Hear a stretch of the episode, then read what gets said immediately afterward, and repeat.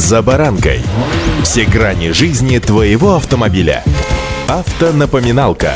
Комментарии экспертов. Советы по обслуживанию автомобилей в программе «За баранкой».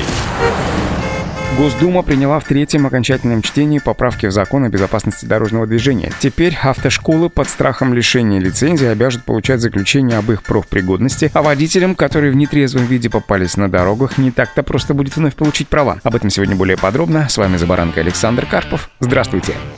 Автомобильные факты.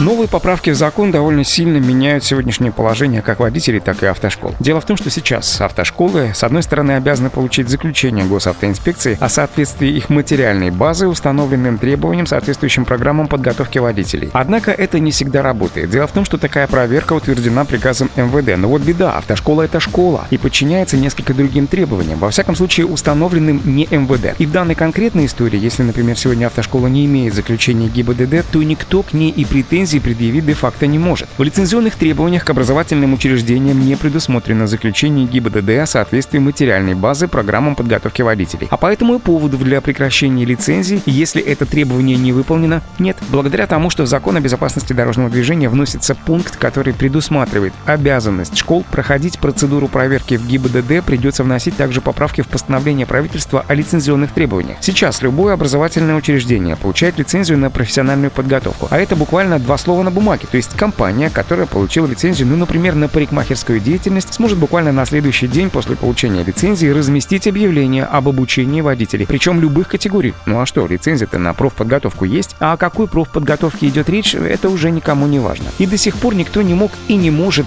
перепроверить такую деятельность, а также лишить лицензии. Теперь же, благодаря закреплению в законе необходимых норм, будут изменены и лицензионные требования к образовательным организациям, которые готовят водителей. Автомобильные факты.